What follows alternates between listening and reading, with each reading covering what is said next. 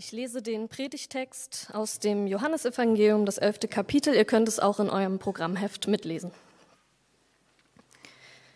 Als Jesus nach Bethanien kam, erfuhr er, dass Lazarus schon vor vier Tagen begraben worden war. Bethanien war nur etwa drei Kilometer von Jerusalem entfernt, und viele Juden aus der Stadt waren zu Martha und Maria gekommen, um sie in ihrem Leid zu trösten.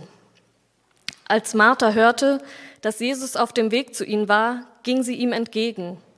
Maria aber blieb zu Hause. Herr, sagte Martha zu Jesus, wenn du hier gewesen wärst, wäre mein Bruder nicht gestorben. Aber auch jetzt weiß ich, was immer du von Gott erbittest, wird er dir geben. Dein Bruder wird auferstehen, gab Jesus ihr zur Antwort. Ich weiß, dass er auferstehen wird, erwiderte Martha. Das wird an jenem letzten Tag geschehen, bei der Auferstehung der Toten. Da sagte Jesus zu ihr, ich bin die Auferstehung und das Leben. Wer an mich glaubt, wird leben, auch wenn er stirbt.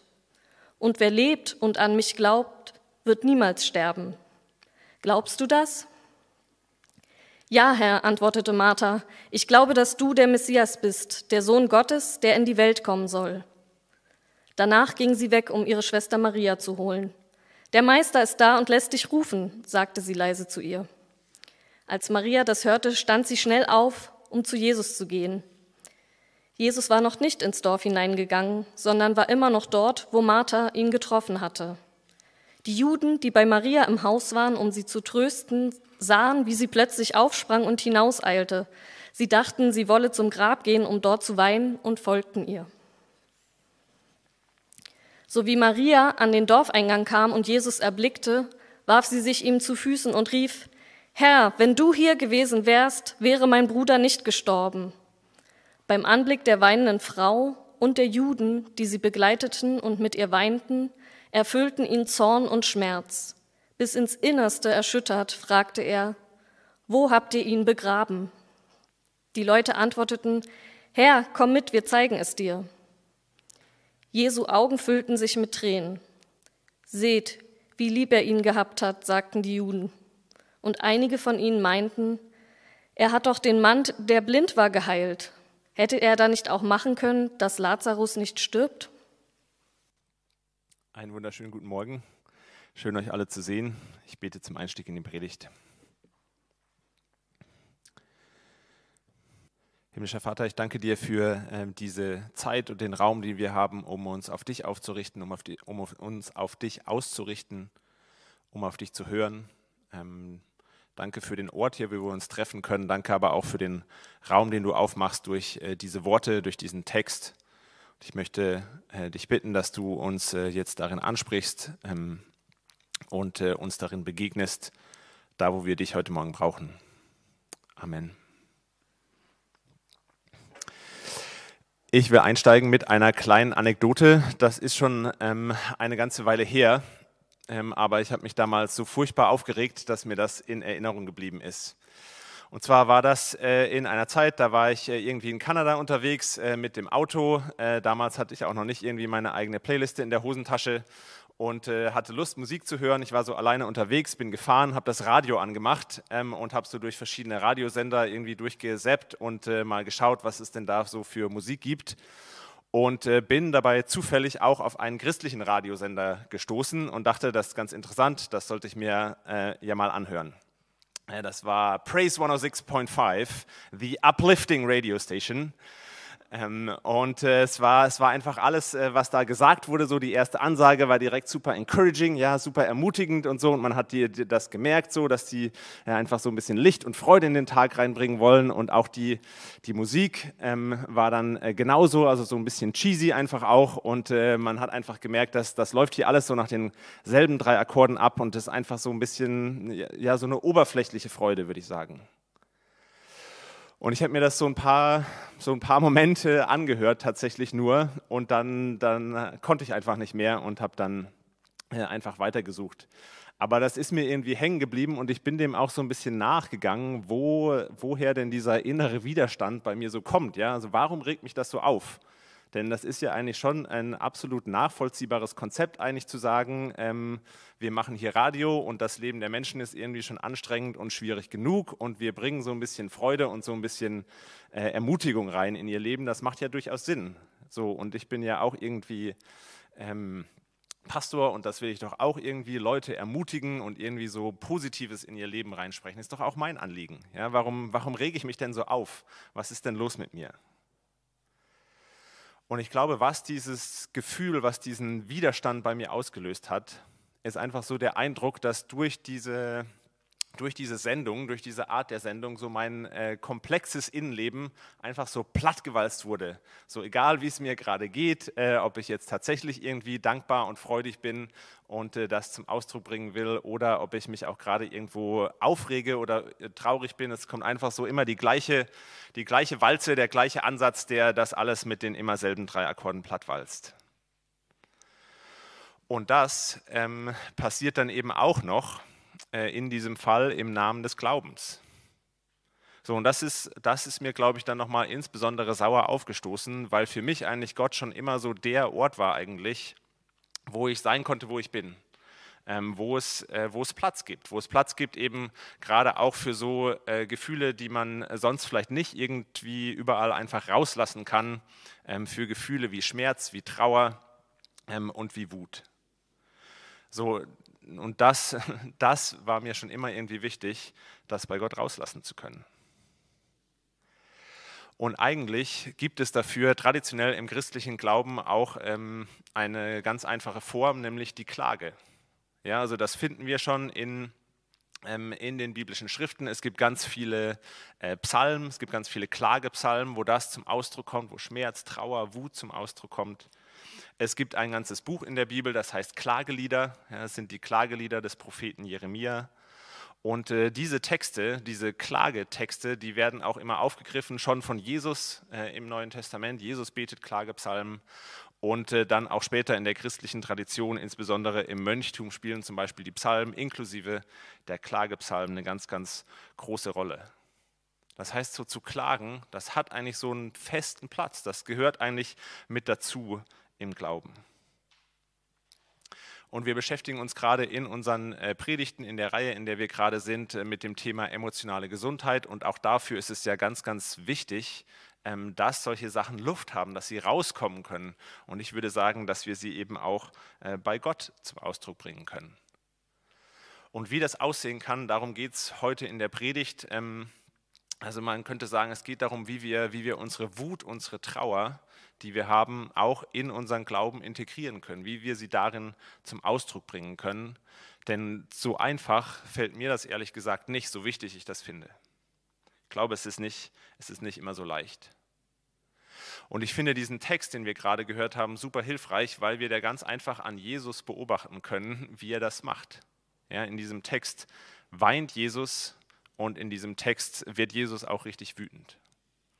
Das können wir daran beobachten und ähm, ich finde, an den, an den Tränen und an der Wut von Jesus kann man seit zwei sehr hilfreiche, äh, liegen zwei sehr hilfreiche Dinge drin, auch für uns, ähm, wie wir damit umgehen können und wie wir das äh, vor Gott bringen können.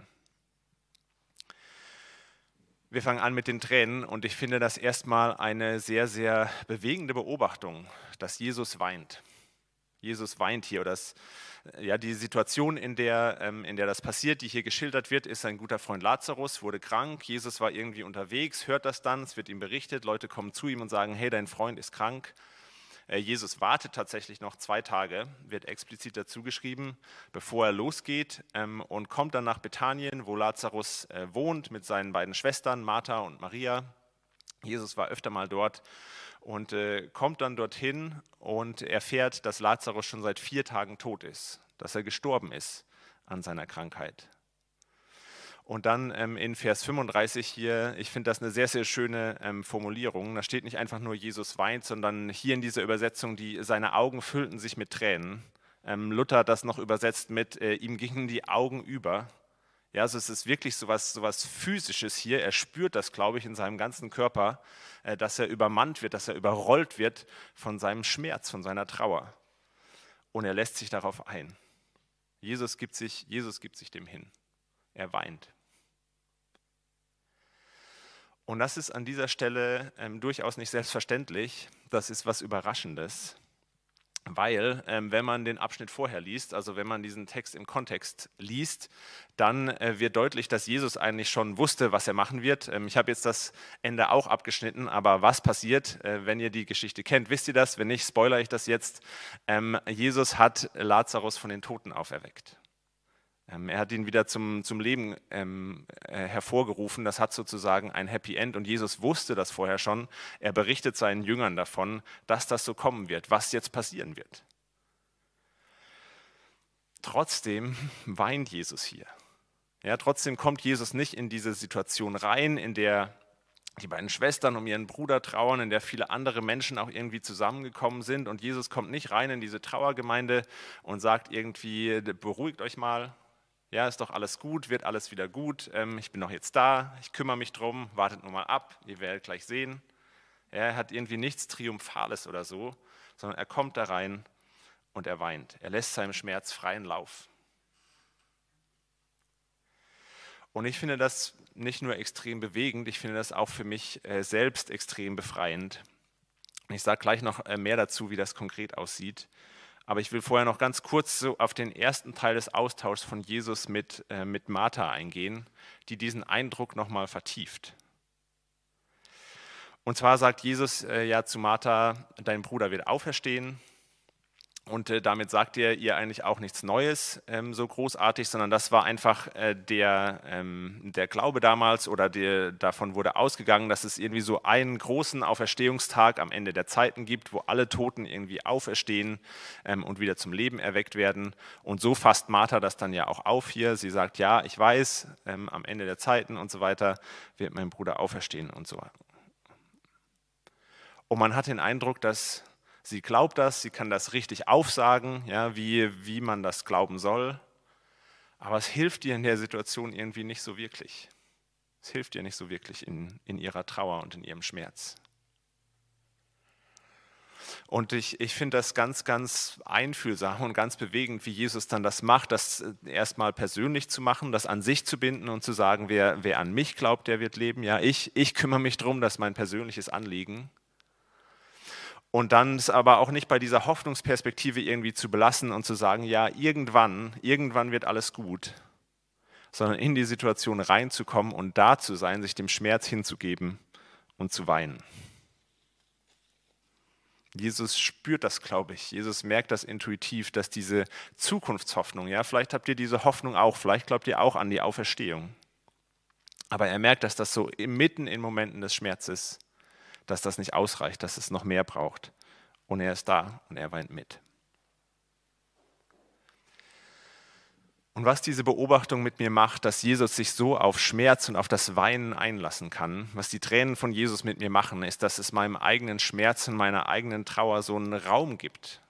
Ja, es, es, gibt, es gibt mir einen Raum, das zum Ausdruck zu bringen in einer Welt, wo viel zu oft eben so mein, mein Innenleben, meine inneren Gefühle irgendwie plattgewalzt werden und das jetzt nicht nur von christlichen Radiosendern. Es gibt mir so ein Gefühl, wie das äh, gute Freunde von mir mal ähm, ausgelöst haben auch und das mal gemacht haben in einer Situation, als ich äh, einen unerwarteten und persönlichen Trauerfall hatte ähm, in der Familie und äh, die einfach gekommen sind und gesagt haben, hey, wir hatten eine ganz ähnliche Situation und wir wissen einfach, das braucht Platz und gesagt haben, hier jetzt am Wochenende, lass mal dein Kind bei uns, äh, ein Kind war es damals noch, äh, bring das mal zu mir, nimm dir einfach mal den Nachmittag frei für dich, um das irgendwie zu verarbeiten, ähm, wie auch immer du willst. Wir, wir wissen, das braucht Platz. So, das war für mich damals sehr hilfreich, sehr bewegend und das will, glaube ich, dieser Text hier auch mit uns machen und das macht er zumindest mit mir. Und wenn man diese, diese Aussage, dieses Statement mal so weiter denkt, dass Gott uns Platz geben will, zu trauern, ähm, unseren Schmerz zum Ausdruck zu bringen, zu weinen, dann stellt sich da schon auch sehr konkret die Frage, finde ich, ähm, wo ist denn dieser Raum? Wo findet das denn, denn wirklich statt ähm, in unserem Leben, in unserem Glaubensleben speziell auch? Wo und, mir, wo und wie machen wir denn unserem Schmerz, äh, dem, was, was die vielen Verluste in unserem Leben mit uns machen, wo machen wir dem denn mal Luft? Wo, wo darf das sein? Wo kommt das vor? Wo hat das so einen festen Platz? Und ich finde das zum Beispiel eine ganz spannende Frage im Blick auf unseren Gottesdienst hier. Ja, wir haben hier so einen ganz festen Platz ähm, dafür, um vor Gott zu kommen, Gott zu loben. Ja, in den Liedern haben wir heute Morgen auch schon gemacht. Das finde ich auch super toll, super wichtig, super wertvoll. Ähm, und da haben wir auch äh, großartige äh, Ressourcen. Ja, wir haben verschiedene Lobpreislieder, wie sie schon heißen, äh, die wir singen können dafür, äh, auf die wir zurückgreifen können, wo, wo uns Worte geschenkt sind, die wir benutzen können, um unsere Gefühle auch äh, zum Ausdruck zu bringen. Und außer vielleicht an so ein paar Feiertagen, ähm, an Karfreitag vielleicht, gibt es aber nicht so einen festen Platz hier in diesem Gottesdienst zum Beispiel, um auch mal Klage zum Ausdruck zu bringen um vor Gott zu kommen und zu klagen. Und am, am kommenden Sonntag äh, wollen wir das mal ausprobieren, unter anderem.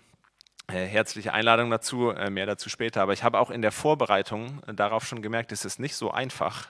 Es ist nicht so einfach. Es gibt nicht so viele Ressourcen, zumindest nicht da, wo ich gesucht habe, ähm, um tatsächliche Klagelieder zu finden.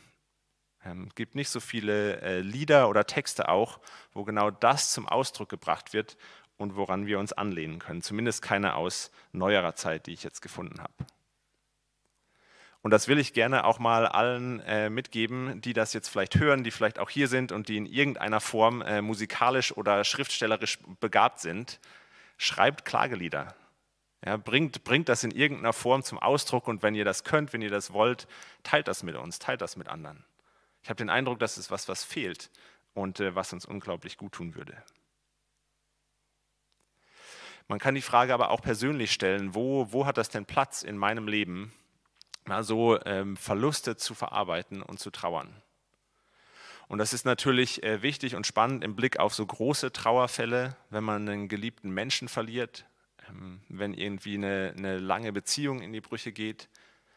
Aber ich glaube, es gibt auch, es gibt auch ganz viele kleinere oder alltäglichere Verluste, die deswegen, wo es nicht weniger wichtig ist, dass wir die auch verarbeiten und dass wir die auch betrauern, dass die auch mal ihren Platz haben.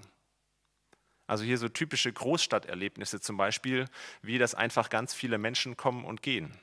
So, und das gehört dazu, das ist ja auch irgendwie schön so, dass man immer wieder neue Leute kennenlernt, das macht es irgendwie spannend, dass Bewegung drin ist. Gleichzeitig tut das doch auch weh, wenn so Menschen, wo man sich auch emotional investiert hat, äh, einfach wegziehen. So, wo wo gibt es denn Platz in meinem Leben, das mal äh, zu betrauern, das mal zu verarbeiten. Oder eine Sache, äh, die mir auch immer wieder äh, nahe geht tatsächlich, ist, dass hier so Lieblingsorte in der Nachbarschaft verschwinden. Ja, so ein, es gibt ein Café, was ich im, äh, im Kopf habe, wo ich auch ganz viele tolle Meetings hatte ähm, und ganz viel mit verbinde. Da ist jetzt ein Schlüsseldienst drin. So, und das, das, das verändert die ganze Straßenecke. So, wo, wo ist Raum dafür, wo ist Platz dafür, solche Dinge zu betrauern?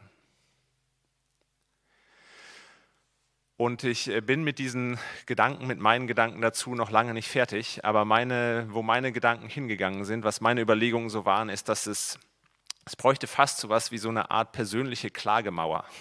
Ja, ich weiß nicht, ob ihr schon mal in Jerusalem wart. Ich hatte das Glück, schon vor einiger Zeit da mal zu sein. Und es gibt ja dort diese, diese alte Mauer, die Klagemauer, wo man hingehen kann, so ein physischer Ort, und seine Klage in Form von, äh, von einem kleinen Zettel, von was Geschriebenem dort zu lassen. Und äh, am, ja, fand ich ihn ganz, ganz beeindruckend und äh, finde ich so einen ganz bewegenden Gedanken, so ein Ort zu haben, wo man mit seiner Klage hinkommen kann, wo man sie auch lassen kann. Und wo ich dem in meinem, ähm, in meinem persönlichen äh, Leben, in meinem persönlichen Dasein irgendwie am nächsten gekommen bin, äh, war tatsächlich bei dem Versuch, äh, Dankbarkeit einzuüben. Äh, wer letzten Sonntag da war, da war Dankbarkeit das Thema. Und äh, eine so eine Übung, die es dazu gibt, ist einfach auch am Ende des Tages sich ein bisschen Zeit zu nehmen, zurückzuschauen auf den Tag und so ein paar Sachen wirklich festzuhalten, so Kleinigkeiten vielleicht auch, für die man einfach dankbar ist.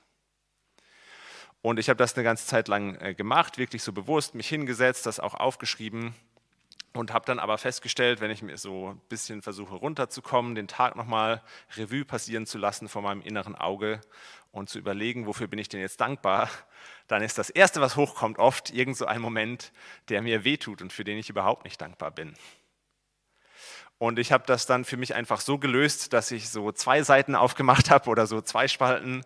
Die eine, wo ich dann doch auch noch das festgehalten habe, wofür ich dankbar bin, weil das auch wichtig ist und gut tut, das sehe ich ganz genauso. ähm, aber auch eine andere, wo ich die Punkte festgehalten habe, wo so, ein, wo so ein Verlust war an dem Tag oder was war, was mir noch nachgeht, was mich geschmerzt hat. Vielleicht, vielleicht habt ihr auch so sowas wie so eure eigene Klagemauer und so, könnt mal in die Richtung nachdenken, was das sein könnte, wie das für euch aussehen könnte, dem Raum zu geben, dem Platz zu geben in eurem Alltag, so die vielen Verluste, die wir alle tagtäglich erleben, zu verarbeiten und bewusst auch vor Gott zu bringen. Das ist so der, der, der erste Punkt. So die Tränen von Jesus sind eine Einladung an uns zu klagen. So, sie machen so einen Raum auf, einen Anknüpfungspunkt auch, äh, einen Anknüpfungspunkt für auch, uns auch äh, mit Gott, weil wir einen Gott haben, der auch weint, der auch geklagt hat.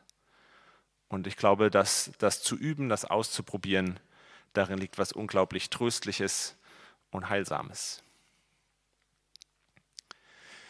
Und die zweite Beobachtung hier im Text, die mir persönlich auch ganz, ganz wichtig ist und die, die das Ganze nochmal eine Spur, eine Spur tiefer nimmt, ist, dass Jesus wütend wird, dass er sich unfassbar aufregt.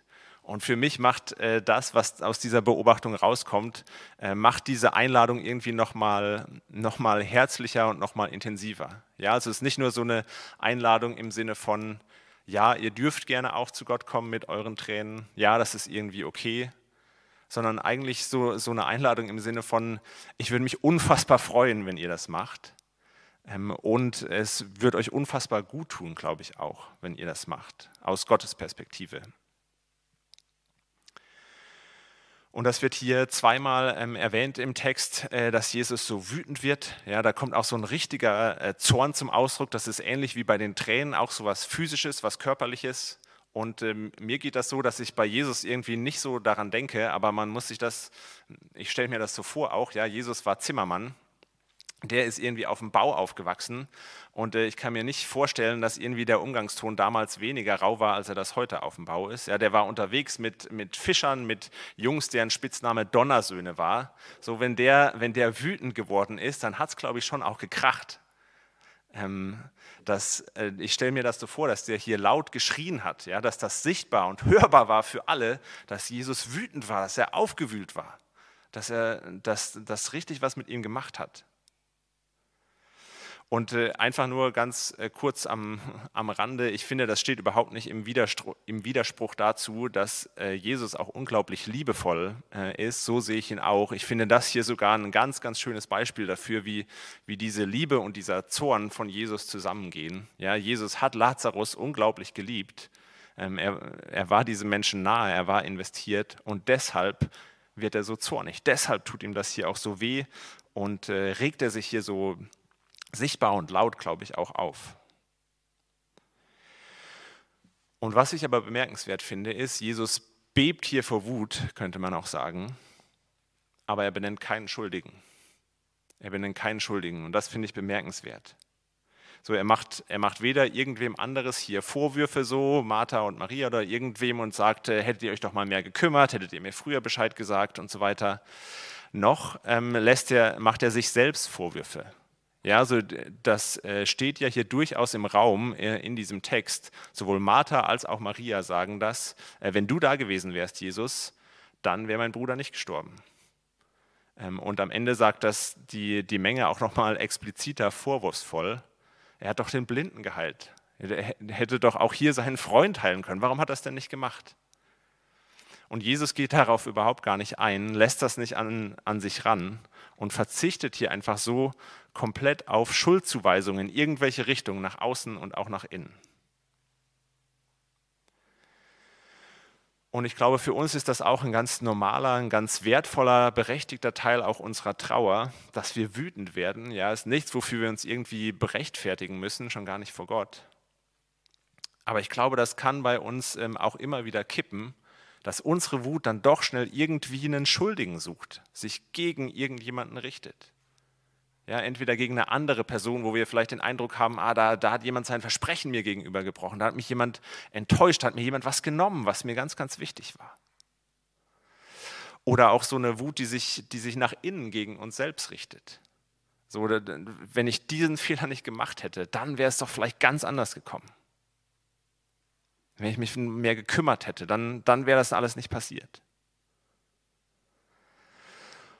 Und an der Stelle finde ich es find unglaublich wichtig, klagen zu können, finde ich es unglaublich wertvoll, klagen zu können. Und ich glaube, das kann dabei helfen, das kann uns Kraft geben, uns nicht in so einem Anklagen zu verlieren, uns nicht in, in, in einer Anklage festzubeißen, die dann irgendwann auch bitter wird oder wo wir uns selber auch ähm, vielleicht runterziehen. Und das ist für mich auch äh, nicht nur was Theoretisches, sondern ein, ähm, ein Erfahrungswert. Einige von euch ähm, haben das auch miterlebt, erinnern sich daran und es geht euch vielleicht ähnlich. Das letzte Mal, dass wir uns äh, hier im Projekt Kirche in der Predigt intensiver mit diesem Text auseinandergesetzt haben und mit den Tränen und der Wut von Jesus, war vor äh, ziemlich genau vier Jahren. Ähm, und äh, das war kurz nachdem Jacqueline, die damals Teil hier in der Gemeinde war, ähm, die viele auch persönlich gekannt hat, die eng war mit einigen Leuten, sich das Leben genommen hat. Und das ist was, was natürlich damals ein unglaublich schmerzhafter Prozess war, ähm, auch unglaublich äh, mich wütend gemacht hat. Ich bin sehr, sehr dankbar für den Raum, den wir damals hatten, das zu verarbeiten, äh, den ich hatte, das zu verarbeiten persönlich, den wir auch als Gemeinde hatten, das zu verarbeiten, äh, das vor Gott zu bringen. Das hatte die Trauerfeier, die wir da hatten, die hatte was sehr Würdevolles und was sehr Schönes. Und trotzdem ähm, erinnere ich oder ich erinnere mich auch heute noch daran. Ja, es tut auch heute noch weh. Ähm, das macht mich auch heute noch wütend, dass Jackie nicht mehr da ist. Und das ist was, was ich aber, äh, diesen Schmerz, diese Wut, ist was, was ich auch zulassen will, zulassen können will. Und da hilft mir das extrem, das äh, in der Form der Klage vor Gott zu bringen. Ich will das, ich will das zulassen, ich will dankbar auch sein für äh, für Jackie und für, dass ich sie kennen durfte. Ich erinnere mich noch, wie wir uns kennengelernt haben. Und, ähm, und bin so dankbar dafür, das so vor Gott bringen zu können und dass, das, äh, dass dieser Schmerz und diese Trauer, diese Wut auch Platz hat, das aber nicht kippt, nicht abdriftet in irgendwas, was äh, mich erschlägt, was uns als Gemeinde vielleicht auch belastet und was sich irgendwo dann äh, nur noch in, in Selbstvorwürfen oder sonst irgendwie in Schuldzuweisungen äußert bin so dankbar für die, für die Möglichkeit der Klage. Und ich glaube, so die, das Geheimnis oder die, die Überzeugung, der Glaube vielleicht, der dahinter steht, hinter den Tränen und der, der ehrlichen Wut auch von Jesus, die es schafft zu klagen, ohne anzuklagen, ja, auch sich selbst nicht anzuklagen, ist der, ist, der, ist der Glaube daran, dass das so nicht gedacht war. Ja, dass das nie so gedacht war, dass Lazarus aus dem Leben gerissen wird, aus seiner Familie rausgerissen wird, dass das nie so gedacht war, dass äh, ein Mensch wie Jackie sich das Leben nehmen muss. Dass das nie so gedacht war, dass Menschen äh, sterben müssen, dass wir solche Verluste, solches Leid erleben müssen. Ja, das war von Anfang an von Gott nicht so gedacht und gewollt und das ist auch nicht das Ende. Das wird auch nicht so sein. Und das finde ich, äh, finde ich, ist für mich so eine ganz wertvolle und wichtige Überzeugung geworden, die irgendwie auch nochmal was anderes ist als, äh, als so zwei andere Herangehensweisen, die ich auch immer wieder erlebe, die ich auch irgendwie nachvollziehen kann. Ja, so, so ein entweder so ein, so ein äh, relativ kühles, naja, so ist das Leben halt, da musst du halt einen Weg finden, damit klarzukommen als auch so ein, ah, das ist alles einfach irgendwie der Kreislauf des, Leben, des Lebens. Ja, ich weiß nicht, ob ihr wie ich so König der Löwen und Elton John im Ohr habt, den Circle of Life so. Ähm, klar geht auch immer was zu Ende und das äh, tut auch weh, aber das äh, kommt gleichzeitig gibt das irgendwie wieder was, äh, was Neuem, neues Leben und so. Das kann ich irgendwie auch nachvollziehen, so diese, diese Denkweise, diese Herangehensweise an Verlust. Aber es fehlt mir irgendwie die, der Raum, die, der, äh, der Raum für meinen Schmerz und für meine Wut. Es fehlt mir der Raum für Klage in diesen Ansätzen. Und das ist für mich so etwas ganz, ganz Wertvolles an dieser traditionellen christlichen Überzeugung, an diesem Glauben, an dieser, dieser Herangehensweise, äh, zu trauern und Schmerz zu verarbeiten, weil daraus, glaube ich, so ein Zorn erwachsen kann, der am Ende keine Schuldigen mehr braucht der sich direkt gegen diese Zerrissenheit und den, den Tod, das Böse selber richtet.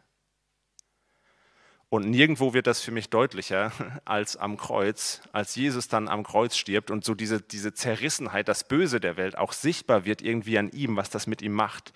Und er dann äh, nicht Schuldige suchen muss. Ja, er sagt das am Kreuz noch zu den Menschen, die ihn kreuzigen. Vater, vergib ihnen, sie wissen nicht, was sie tun. Vergib ihnen, er, er kann vergeben und gleichzeitig klagt er. Ja, er zitiert einen Klagepsalm, als er am, am Kreuz hängt, den 22. Psalm, und sagt, äh, schreit, mein Gott, mein Gott, warum hast du mich verlassen? Ich glaube, in, in der Klage liegt so die Kraft auch für uns, uns von so, einer, von so einem Anklagen zu befreien. Klar braucht es immer auch äh, Vergebungsprozesse, Versöhnungsprozesse, innere Verarbeitungsprozesse. Aber ich glaube, das Klagen kann was sein, wenn wir uns darauf einlassen, das uns dazu befreit, uns eben genau auf solche heilsamen Prozesse einzulassen. Und äh, in diesen Worten von Jesus am Kreuz liegt eine unglaubliche Spannung. Ja, also dieses, äh, warum hast du mich verlassen? Ja, warum bist du nicht da, wenn ich dich am nötigsten brauche? Und trotzdem ist da diese vertrauensvolle Anrede, mein Gott, ja, ist immer noch mein Gott, zu dem Jesus hier spricht. Und darin liegt, glaube ich, für uns vielleicht auch so die, die größte Herausforderung oder für mich eine der größten Herausforderungen, wenn es ums Klagen geht und darum, das einzuüben, das vielleicht wieder einzu, das wieder zu lernen, ähm, ist das, ähm, was mich in meiner Wut manchmal daran hindert, zu Gott zu kommen, ist, dass diese Wut gegen Gott gerichtet ist. Ja, ich bin, ich bin wütend auf Gott. Ja, also wenn es Gott gibt, dann ist er doch für manche Dinge äh, doch verantwortlich. So, mir ging das in, äh, in den letzten Jahren, gab es so ein, zwei Geschichten von guten Freunden, wo mir das speziell so ging und wo, ich merke, ich, ich bin wütend auf Gott.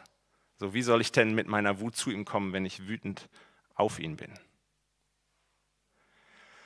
Und ich empfinde das als so eine große, eine riesige Herausforderung, trotzdem eben zu Gott zu kommen und meiner Klage, meiner Wut auch über Gott, dieses mein Gott voranzustellen. Ich spüre das aber auch und mache immer wieder diese Erfahrung, dass genau das so heilsam ist. Dass das äh, nicht unbedingt in dem Moment wird irgendwie alles einfach oder so, sondern dass das heilsame Prozesse anstößt, trotzdem zu Gott zu kommen. Und darin ist die Klage für mich auch so ein, eine Form von Anbetung, ein Ausdruck des Vertrauens Gott gegenüber, die mindestens so stark ist, ähm, die mindestens so viel Vertrauen zum Ausdruck bringt, wie Loblieder zu singen, wie ihn zu preisen. Und das ist das, was ich meine, dass ich glaube, dass das unglaublich wichtig ist für uns, diese Einladung zum Klagen anzunehmen, das zu lernen, dass das auch unglaublich wertvoll für uns ist und Gott sich unglaublich darüber freut, wenn wir so ein Vertrauen haben, dass wir mit unserer Wut vielleicht sogar auf ihn trotzdem zu ihm kommen können.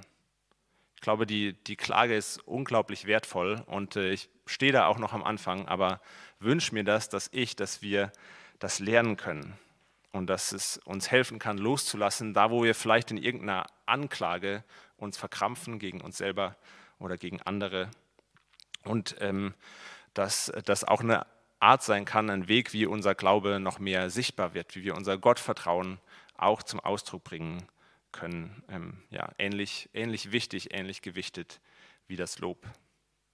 Und ich finde, ganz schön äh, ist das auch zum Ausdruck gebracht äh, in dem Text zum Nachdenken, den ihr im Programmheft findet. Das ist äh, ein Lied, ein Song unseres Hausmusikers äh, Ben, Ben Römer Seidel. Es ist nur auf Englisch, aber es ist, hat einfach so wertvolle Zeilen da drin.